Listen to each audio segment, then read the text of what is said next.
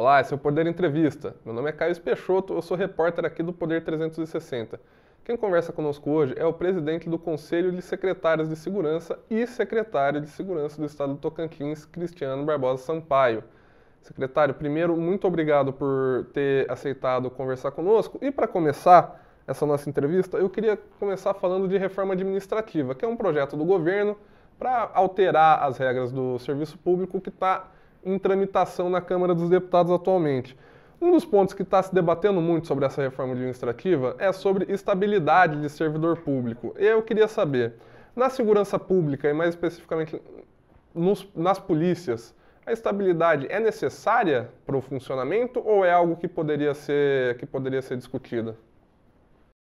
Boa tarde a todos, a todos os amigos do Poder. É, eu penso que sim, meu amigo. De fato, o trabalho de polícia, ele é um trabalho que fica muito exposto, ele é um trabalho que tem uma certa vulnerabilidade. É, a, a, regra da obrigação da polícia é trabalhar contrariando interesses. Então, é, você vê um trabalho da polícia judiciária, principalmente quando eu penso aqui na, na Polícia Civil, Polícia Federal, que muito se assemelha a um trabalho, por exemplo, do Ministério Público, muito se assemelha a um trabalho do Judiciário. Então, eu acho que algumas garantias são absolutamente necessárias para essas carreiras que a gente pode identificá-las como carreiras de Estado, porque elas realmente, para cumprir o seu papel institucional, é, de fato, você precisa ter um conjunto de garantias que possam é, lhe permitir trabalhar com mais tranquilidade. Então, é sim uma preocupação é, que fiquem, a, que, a, que as carreiras de Estado sejam incluídas na reforma. Tem um grupo de deputados um, da, ligados à segurança pública que está tentando promover uma emenda, uma alteração nesse projeto para que já na PEC 32, que é a proposta da reforma administrativa, tenha disposições em algum grau de detalhe sobre as carreiras policiais. É o lugar ideal para ter esse tipo de, esse tipo de discussão? Olha, talvez não seja o mais apropriado, porque quando você discute uma PEC dessa importância, dessa envergadura, se você colocar muitos assuntos, talvez eles possam passar é, despercebidos não ter a atenção necessária que tem. Agora, quando a gente fala em, em estrutura, estabilidade ou garantias para o trabalho ser bem desenvolvido, na prática, tanto faz se ele vier nessa PEC, numa outra PEC, numa lei ordinária. Então, assim, se for para somar, se for algo que traga benefício, eu acho que não, não faz diferença se será nessa PEC ou a próxima. Preocupação é essa, essa discussão acontecer agora, no momento em que, com tantos outros temas, ela não possa receber a importância que merece. Tem alguma, alguma pauta do, da segurança pública, dos secretários de segurança pública, que seria que esse é o momento ideal na reforma que a reforma administrativa seria o momento ideal de se discutir. Tem alguma coisa na administração pública que precisa ser mudada para melhorar a, as políticas de segurança? Olha, tem, tem um ponto que é quase que consenso entre todos os secretários. Talvez o, o ponto mais sensível hoje seja a questão do financiamento da segurança pública. É, para que você possa ter ideia, os últimos levantamentos feitos há dois anos aproximadamente mostravam que cerca de 80 a 85% de todas as despesas é, realizadas com segurança pública são suportadas pelos estados.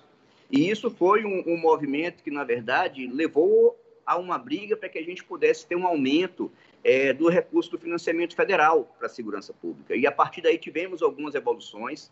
É, os recursos do Fundo Nacional de Segurança Pública, que até então eram muito pequenos, passaram a constar com, contar com algumas fontes efetivas de financiamento. Então, a gente hoje recebe alguma coisa referente à arrecadação de loterias. E um fundo que até então trazia muito pouco recurso para os estados, e 50% do Fundo Nacional do que é arrecadado tem que ser repassado aos estados na transferência fundo a fundo. É, antigamente esse recurso praticamente não existia, embora o fundo exista há muitos anos, mas ele não tinha uma fonte própria. Agora ele tem uma fonte. E a gente viveu na semana passada agora a nova pactuação da distribuição desses recursos. Então, o que a gente pode dizer é o seguinte: o financiamento da segurança pública é certamente a pauta mais importante. Se você for olhar os recursos que são destinados tanto à saúde quanto à educação pelo governo federal, são recursos realmente muito volumosos. É, você tem fundos com 220 bilhões, você tem fundo com, com 30 bilhões, mas o da segurança pública era 1,7 bilhão. Então, assim, o valor que o governo federal destina à segurança pública é algo que é muito pequeno e em qualquer uma das unidades você sabe que são os três pilares: saúde, segurança e educação. e segurança e educação estão muito bem cuidados por um fundo federal. A segurança pública agora começa a receber algum recurso, mas ainda é muito pouco. Então, se a gente pudesse dizer qual é a principal bandeira, e isso tem sido sempre levado à discussão com o governo federal, é aumentar a forma de financiamento para que a gente possa melhor pagar a segurança pública. E como o governo tá, isso é uma, é uma pauta que não está não tá em reforma administrativa, é uma pauta geral, mas é uma pauta de fato que é um, um, um conflito em diversas áreas. Toda, todas a, a gente mora num, num, país que é pobre e, em geral, falta dinheiro em diversas áreas. Atualmente, a gente está numa, numa sequência de anos de baixo crescimento e o governo está sem dinheiro. Como que o governo federal tem recebido esse tipo de, esse tipo de, de demanda da, da, da parte dos secretários? Olha, é, a resposta, na verdade, sim, tem recebido com, com uma boa interlocução, porque a conversa com o governo federal na área da segurança pública é uma conversa boa. É, mas não adianta ser bem recebido se a gente não consegue avançar. E, assim, a gente tem a consciência de que não dá para você aumentar o tamanho do bolo, porque você tem um conjunto de fatores que vão falar do orçamento do governo federal. Então, a gente não tem como pensar em aumento do orçamento como um todo, mas o que a gente está falando é de uma repactuação, uma redistribuição do que existe.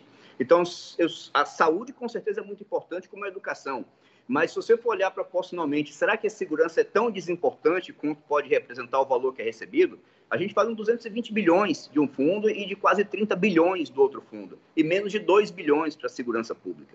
Então, assim, é, será que não dá para tirar meio por cento de um, meio por cento de outro? E isso pode significar talvez o dobro, o triplo do que a gente recebe hoje? Então, assim, alguns sinais podem ser feitos, e é isso que o Colégio de Secretários tem buscado articular com alguns, uh, alguns parlamentares na base. A gente está tentando criar essa proposta, esse ambiente, para que a gente possa tentar revisitar e criar alguma indexação daquilo que seja, ainda que retirando de outras áreas. Eu, pelo, isso não seria uma questão só governamental, pelo que o senhor está dizendo, seria um, algo a ser discutido no Congresso Nacional. Exatamente, exatamente. Passaria necessariamente por uma vinculação de recursos para a área da segurança, como se tem para a saúde e para a educação. E, naturalmente, tentando fazer algum ajuste retirar. Óbvio, essa é uma discussão que não é fácil, é, não é imediata, e aí eu já vou puxar aqui para dizer o seguinte: enquanto isso, o que, é que faz e o que, é que a gente tem? Aí eu preciso dizer o seguinte: é uma coisa que a gente busca lá na frente, o que é que pode ser o melhor cenário. Outra coisa é o que a gente tem vivido nos últimos anos. Então, quando a gente pensa que a gente teve agora, em 19 e 20, um aporte de recursos do governo federal que até então não vinham, a gente precisa dizer o seguinte: ainda é insuficiente? É, mas é muito bem-vindo e tem feito muita diferença. É, muitos estados, e eu, eu fui secretário de segurança no DF, e ele trabalhava com a realidade de ter um fundo próprio. Então, ele recebia um fundo constitucional, ele tinha um estado com muito mais recursos e a segurança pública é, não, fazia, não fazia falta. Esse dinheiro hoje ajuda bastante. Mas tem estados como Tocantins e vários outros estados do norte, por exemplo, onde o único investimento na segurança passou a ser os recursos do Fundo Nacional. Então, assim, é, nossa função aqui não é só criticar, é reconhecer. Passamos a ter recurso e estabilidade, o que está permitindo que vários estados planejem seus investimentos. Então, é só para dizer, tem sido uma prática muito boa. E a, o repasse do recurso, a criação das atas nacionais, o Sistema Único de Segurança Pública, o SUSP, o Compras SUSP, com suas vários conceitos, os investimentos feitos nas integrações das bases de dados de maneira geral. Então, assim, eu preciso registrar e reconhecer que muita coisa evoluiu na área da segurança é, de maneira estratégica, de maneira estruturante. Então, é, o recurso do Fundo Nacional certamente tem tudo a ver com isso. O senhor citou, o senhor citou a palavra que o, que o ministro da Economia, Paulo Guedes, não gosta muito, que é vinculação de recursos. Ele quer fazer exatamente o contrário. O presidente da Câmara, Arthur Lira, ele também já falou coisa parecida. Tem, é realista nesse momento pedir uma vinculação maior de recurso para alguma área, no caso do senhor é segurança pública, claro, porque me parece que é algo que está bem fora da pauta do, do, do poder atualmente.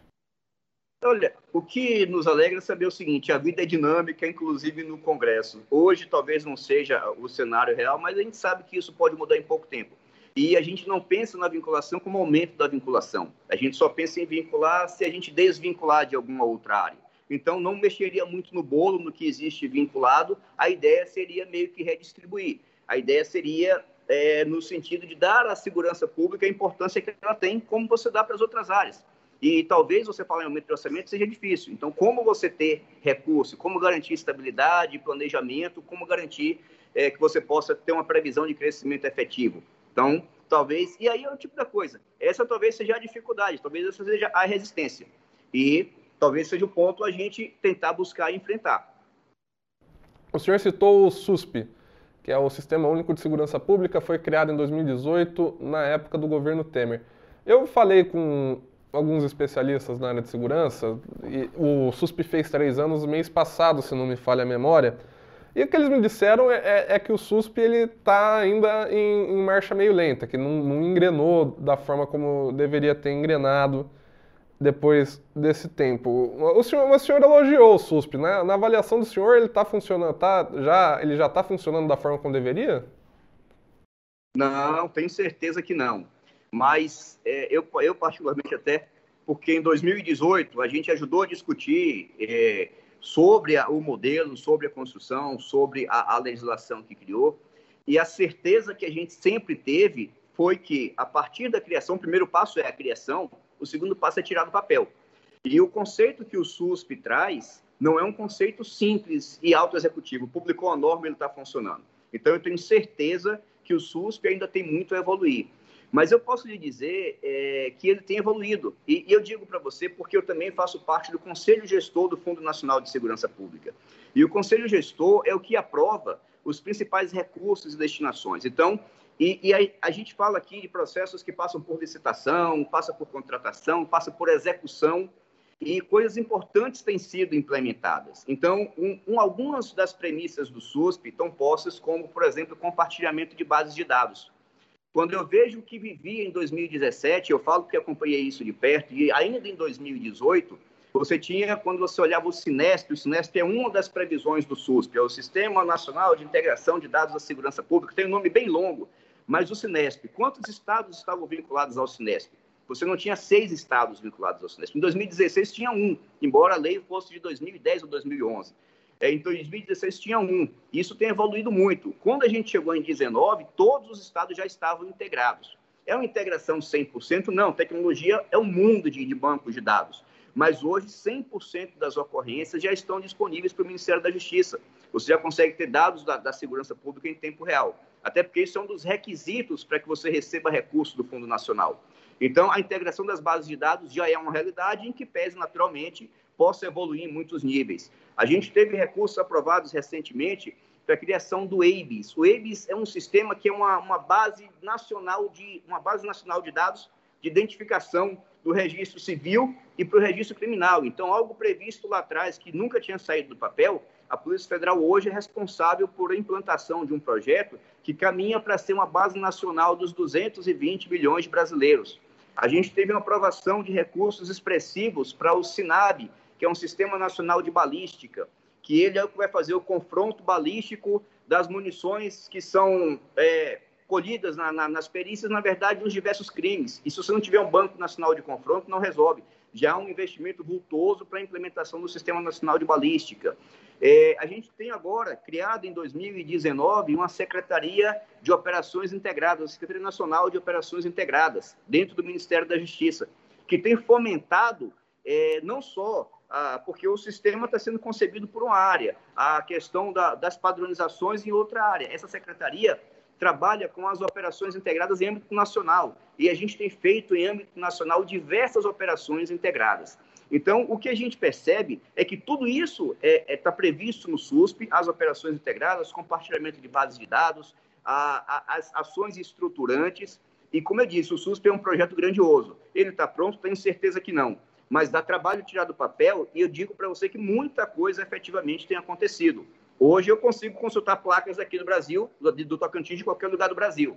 O senhor citou, o senhor citou diverso, diversos aspectos do SUSP que já, que já estão funcionando na avaliação do senhor com algum grau de satisfatoriedade, digamos assim.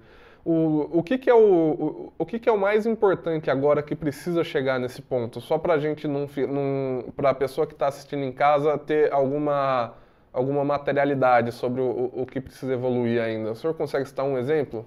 Ah, um, um, exemplo, e aí eu vou falar de questões estruturantes e algo que a gente tem se envolvido muito, que é a questão do EIBS.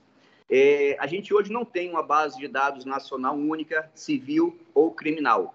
A gente tem cada estado com suas bases. É, o projeto que foi aprovado, o EIBS, na verdade, traz uma, uma grande base na Polícia Federal que vai ser compartilhada com todos os estados. Então, os estados vão poder criar uma única base, acessar uma única base e consultar e conferir. Às vezes, a pessoa tem documento em cinco estados diferentes. Às vezes, eu tenho pessoas presas com três identidades diferentes. E você, quando começa a cruzar esses dados, você percebe que você tem vários mandados.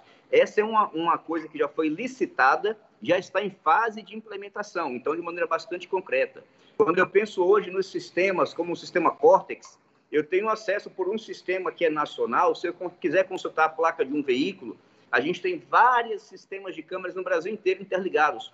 Então, hoje eu consigo monitorar um veículo dentro de uma investigação é, que tenha caminhado, que tenha seguido. Então, você tem alguns sistemas hoje que são nacionais e que são estruturantes. É, então, são exemplos bem simples das coisas que têm acontecido. Eu trago um outro exemplo aqui muito concreto. As atas nacionais. Ah, os estados estão conseguindo comprar, por exemplo, pistolas Beretta de uma qualidade muito boa, foi quem ganhou a licitação, e numa execução muito rápido, porque houve uma ata nacional de quase 5 mil pistolas promovida pelo Ministério da Justiça. A licitação transcorreu, várias brigas, discussões, um vencedor Fechou, fechou. Estamos contratando já. Uma, uma, dessas, uma das discussões era em relação à origem das armas, certo? Porque eu me lembro de ter uma, uma discussão de que as polícias precisavam usar armas da Taurus por serem fabricadas no Brasil, alguma coisa nesse sentido. Esse ponto foi ultrapassado com essa ata nacional, aliás, com essa ata de âmbito nacional, mas ela foi uma ata aberta, inclusive, para empresas estrangeiras. E tanto que quem ganhou foi a Beretta. É, competiram vários, competiu Glock, competiu Beretta, a Beretta foi a vencedora. Ou seja, não, não existe aqui, não foi praticada aquilo que poderia ser de contratar exclusivamente a empresa brasileira. Optou-se por uma arma de mais tradição, de mais qualidade que tivesse um preço melhor. Então, foi a vencedora da licitação, foi a empresa Beretta. É, eu queria entrar agora numa questão, uma, uma questão mais ampla de segurança pública, no caso de polícias, não necessariamente algo tão administrativo, que é o seguinte. O, o, presidente da República, o Jair Bolsonaro, ele tem no, entre policiais uma de suas principais bases de apoio político. E ele consegue conversar, ele tem um discurso que consegue conversar diretamente com grande, com grande parte desse segmento mesmo.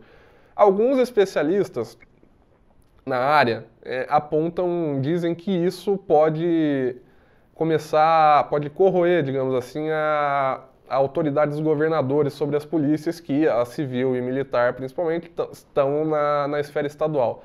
Isso, isso é uma preocupação dos secretários de segurança ou não? Isso não tem perigo de acontecer?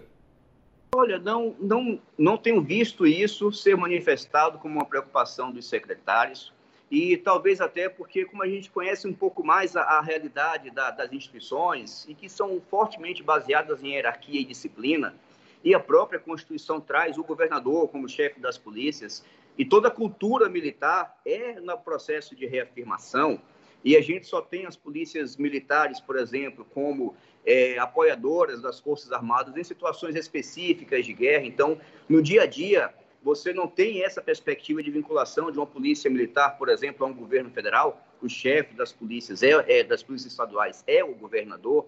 Isso para a gente é muito claro. Então, se tiver uma hipótese de guerra e as, e as polícias militares atuarem como forças auxiliares, você vai ter uma polícia estadual como força auxiliar num processo sob gestão do governo federal. Mas essa é uma hipótese, inclusive, constitucionalmente prevista, que não parece algo que, que possa gerar uma preocupação para a nossa gestão do dia a dia.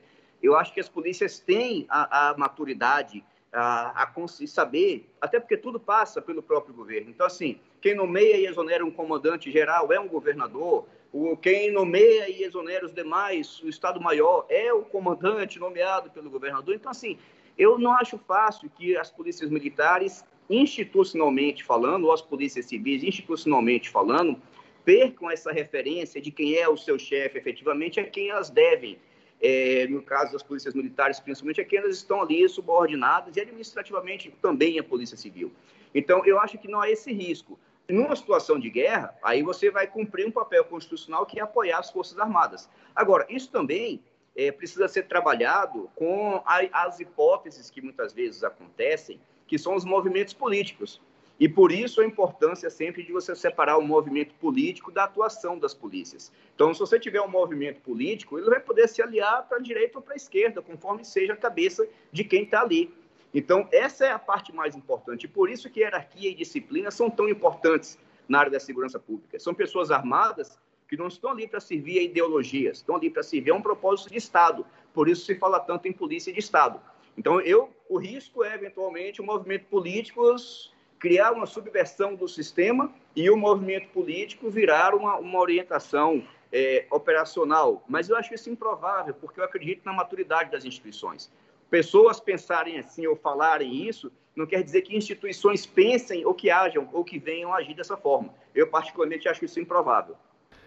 O senhor citou ah, Forças Armadas e situações, situações de guerra que são coisas que não estão no horizonte atualmente, mas me lembrou, mas me deu o gancho para fazer uma outra pergunta, porque as Forças Armadas, isso, isso não é uma coisa do governo Bolsonaro, isso vem de, de antes, tem sido, tem sido empregadas para resolver problemas ou tapar buracos, não, depende do, de quão crítica a pessoa seja esse tipo de operação, o, como, o que, como ela vai se referir a isso em questões de segurança pública pela, por meio das GLOs, as Operações de Garantia de Lei e da Ordem. Para os secretários de segurança, acham é, saudável esse uso dessa forma? Ou isso só chega a ser usado porque não tem outra alternativa? Qual seria a alternativa?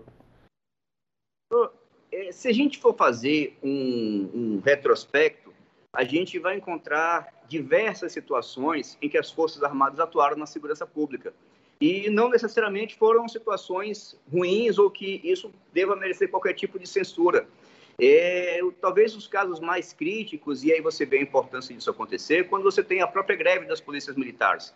Então, assim, as Forças Armadas chegam realmente para dar um apoio muito importante, normalmente a pedido do governador, a pedido do Estado, e elas costumam apoiar, como a gente viu em, em greves recentes, é, num, num passado não tão distante, digamos assim. É, mas a gente teve ali também para papel das Forças Armadas, trabalhando, por exemplo, na Copa do Mundo e Jogos Olímpicos, onde de maneira paralela estavam ali apoiando nas questões, porque um evento dessa magnitude é, envolvia outros tipos de preocupação e você viu uma preparação de todos e um trabalho integrado, coordenado, cooperado entre forças de segurança pública e as Forças Armadas. E isso também nunca foi um, um problema. É, a gente vê muitas vezes aí as Forças Armadas atuando em cooperação nas questões de defesa civil, e o próprio Tocantins sofre muito com a questão dos incêndios florestais, e isso acontece em outra, outros estados do norte. Então, isso não é necessariamente um problema. E eu não tenho uma, uma, um histórico recente ou fatos que mostrem a, a, a, as Forças Armadas atuando na segurança pública naquilo que não tenha sido chamada a atuar ou naquilo que não seja é, é algo realmente combinado, digamos assim, algo planejado, algo feito em, em coordenação. Então, eu particularmente não vejo é, um problema com isso. Normalmente, quando vem, vem para ajudar, vem para apoiar a desenvolver as diversas missões da segurança pública. São forças parceiras. Entendi. Então, a princípio é algo para ser visto com naturalidade, já que é, já que é algo feito a, a requisição, digamos assim, do, do, dos próprios estados. É, sumarizando o que o senhor disse, dá para ser resumido dessa forma? Ou eu entendi errado? Isso.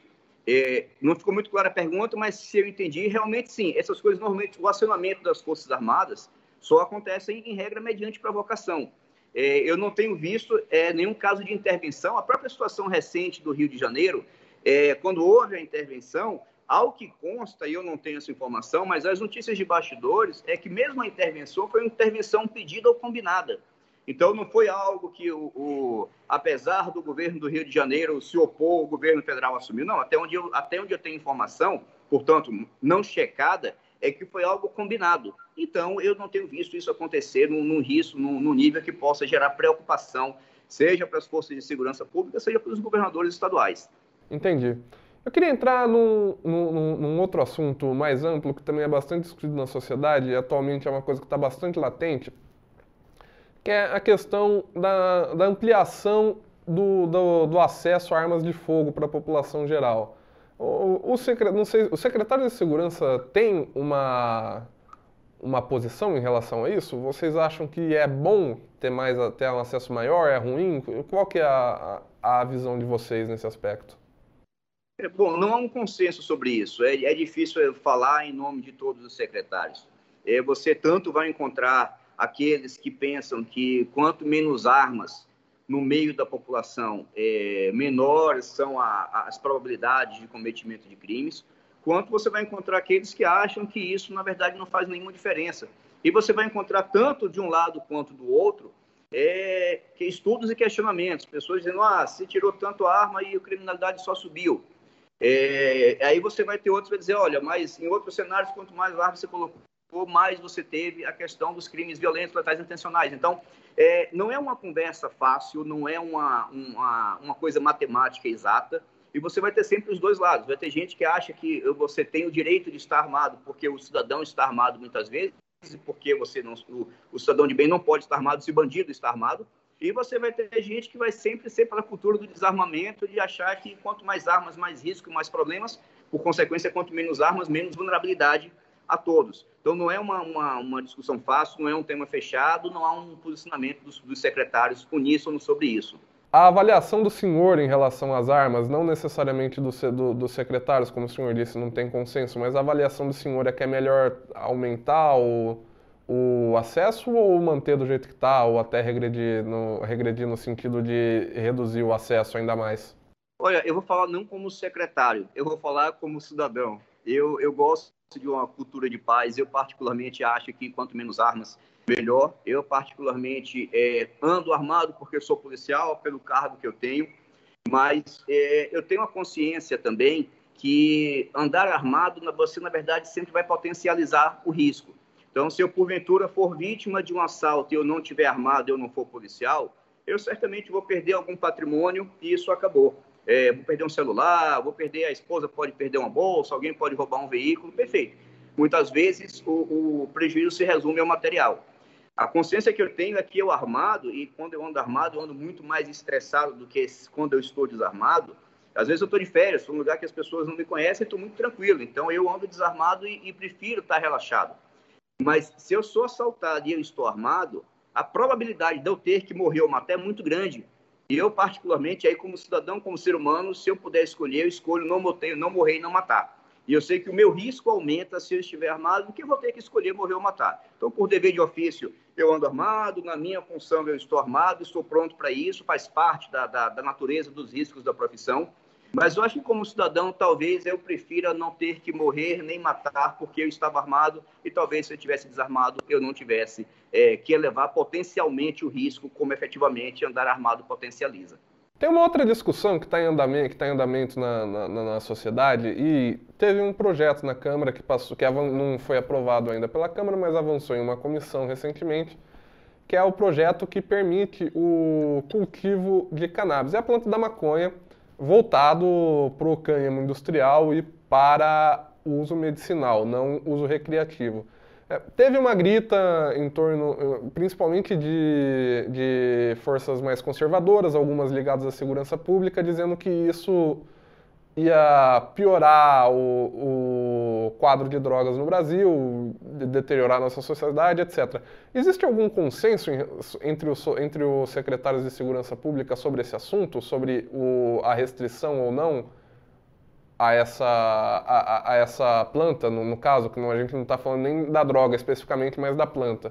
É, eu vou te falar que esse é mais um tema que não há consenso. Recentemente tivemos um secretário é, que até se posicionou publicamente numa entrevista, até pelo uso recreativo, pela liberação do uso recreativo da cannabis, da maconha.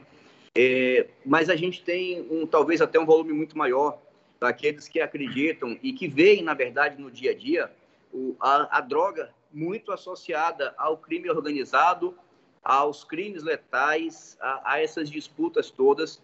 E há uma, se você for olhar historicamente, o que a gente vê, na verdade, é uma associação da droga, a ideia do consumo das drogas é uma criminalidade muito, é, muito forte. Então, droga rende muito dinheiro, por droga e por dinheiro pessoal disputa espaço territorial, se mata, se morre.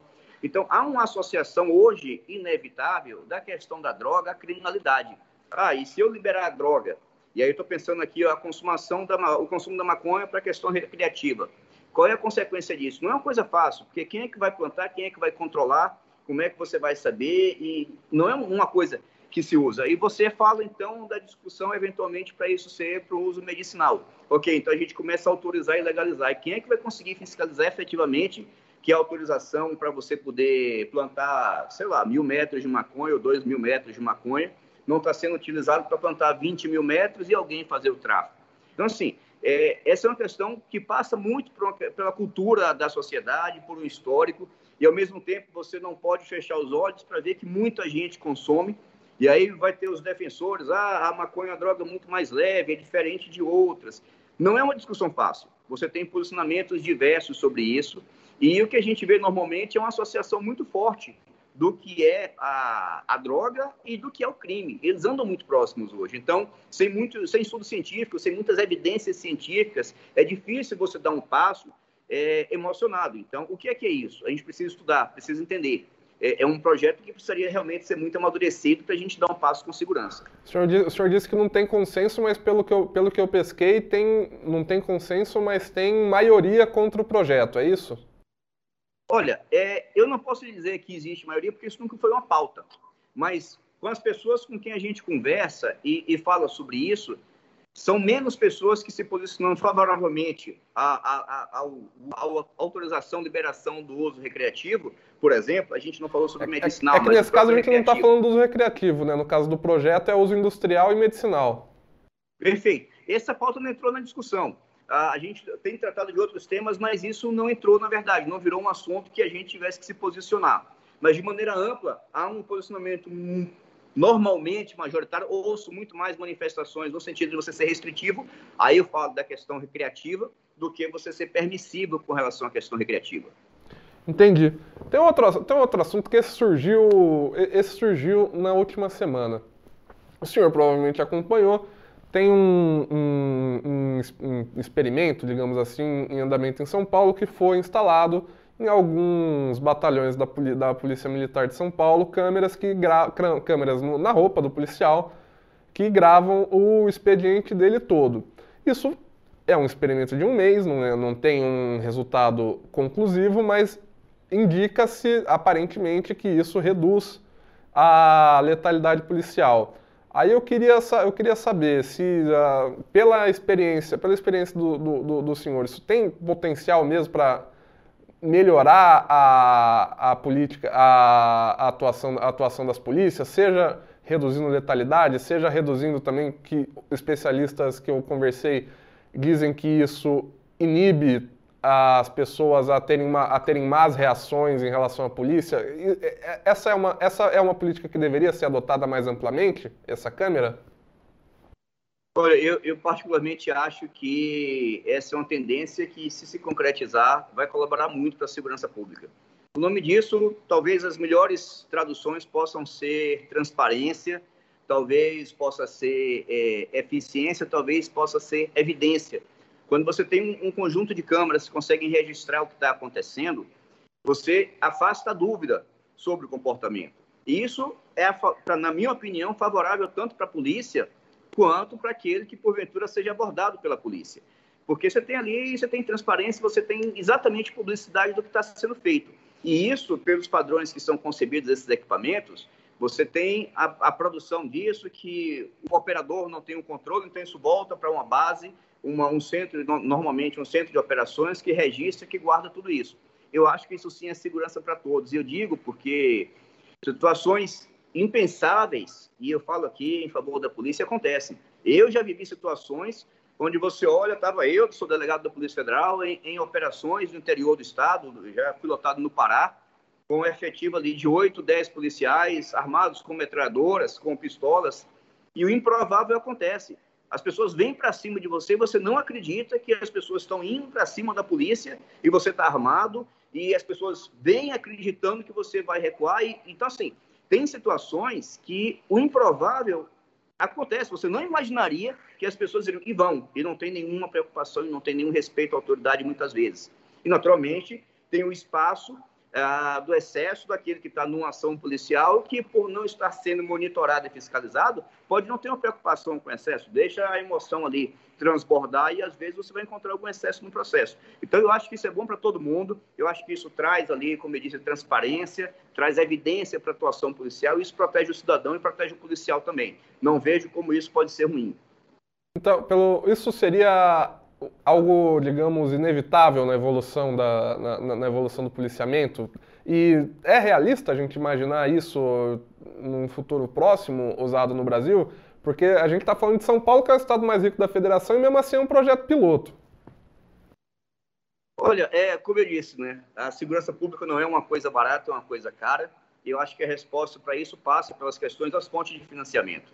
É, o que a gente recebe hoje aqui no Tocantins certamente não seria suficiente. Até a gente conseguir vários estados do norte, até conseguirem ter uma situação confortável na segurança pública, é, eu acho que a gente ainda tem um caminho para passar. Então, certamente não é uma realidade próxima. Não, não para a gente, não para agora. Mas isso pode virar uma bandeira uh, do próprio governo federal e usar, sim, parte do recurso. Se ele consegue comprar 5 mil pistolas, que é mais caro do que essas câmeras, se ele consegue comprar milhares de computadores, como fez a Ata Nacional, milhares de viaturas, não acho que seja uma coisa difícil você conseguir comprar milhares de câmeras do Arcan e, e distribuir. Então, não acho que é uma coisa inviável, só que é uma realidade de cada estado. São Paulo saiu na frente e tem uma condição favorável. Outros estados podem sair, outros vão ter mais dificuldade. Pra, indo para a última pergunta da nossa entrevista, uh, presidente, tem uma, uma, que, uma questão em relação ao policiamento do Brasil que o senhor já deve ter ouvido milhares de vezes e eu vou perguntar mais uma. Que é, que é, o seguinte: tem grupos políticos que defendem a desmilitarização do policiamento ostensivo, que hoje é feito pelas, que hoje é feito pelas polícias militares. O, senhor acha que isso é uma, é, é uma questão que deveria ser discutida ou no modelo que a gente tem atualmente não precisaria de uma reforma desse tamanho? Eu acho que um desafio, talvez, nessa área fosse a gente pensar na unificação das polícias. Vários países trabalham com o conceito de uma única polícia, é, que faz o papel ostensivo, e outra que faz o papel de polícia judiciária. Você tem pedaços de uma polícia e os policiais podem migrar para a parte ostensiva, para a parte investigativa. Talvez esse seja uma ideia e um modelo para se pensar e que naturalmente demanda muita discussão e muito amadurecimento sobre isso. É, mas eu não acho que a desmilitarização fosse um, um, caminho, até porque as polícias militares têm prestado um papel relevante. É, então, assim, eu não acho que dá para você pensar em desmilitarizar a polícia como uma solução, até porque o trabalho que a polícia militar faz pela sua natureza é um trabalho que você vê no dia a dia, é, produzir resultados, produzir efeitos. Eu acho que esse papel ostensivo é muito importante. E a militarização traz consigo é, questões importantes. Conceitos de, de hierarquia e disciplina numa polícia militar são muito mais firmes. Então, eu acho que esses são fatores que ajudam a você ter um controle efetivo da tropa, que ajudam a você ter uma gestão efetiva da tropa, e acho que se você desmilitarizar talvez você mais atrapalhe o processo do que ajude. E eu não acho que a polícia vai ser, talvez seja uma das discussões mais ou menos violenta, se ela for se ela não for militar. Eu acho que a parte da, da, da doutrina, a parte de você criar ali, o próprio conceito de polícia comunitária está muito próximo das polícias militares. Então, eu acho que a militarização não é exatamente uma ameaça ou um risco à cidadania das pessoas. Eu acho que você pode pensar, sim, é, num processo, talvez, num futuro, unificar as polícias, mas não necessariamente pensar na desmilitarização. O senhor citou, o senhor citou unificação, unificação das polícias, no caso militar, militar e civil. É, isso é um, isso é uma, isso tem adesão entre os secretários de segurança ou é uma posição do senhor? Não, amigo, isso é, na verdade, também nunca foi pauta, mas como a gente vive no, nesse meio da segurança há muito tempo, então, volta e meia a gente pensa em quais seriam as alternativas. Isso nunca foi tratado, nunca foi amadurecido, mas quando a gente pensa, e aí, principalmente a partir dos grandes eventos, que você tem contatos com várias polícias mundo afora, e vê, às vezes, essa disputa de espaço aqui dentro, a gente vê que, que na Espanha, Chile, a própria China, você tem ali é, polícias que têm um único papel e dentro da mesma polícia você tem a liberdade ali de, de adequação, de, de onde tem o maior é, perfil para o profissional. E talvez fosse um caminho para você diminuir essas, ah, essas resistências, às vezes oposições que existem entre as corporações. Mas essa é uma opinião experiência pessoal que também nunca foi tema no colegiado, não. Entendi. Secretário, é, essa foi a última pergunta da nossa entrevista. Muito obrigado por ter aceitado falar conosco. Obrigado, amigo. Estamos à disposição. O Poder esteja sempre aí com essas boas pautas. O Poder Entrevista vai ficando por aqui. Acompanhe tudo o que acontece no Poder, na, na, no poder, na política e na economia no poder360.com.br. Siga a gente nas redes sociais e até a próxima.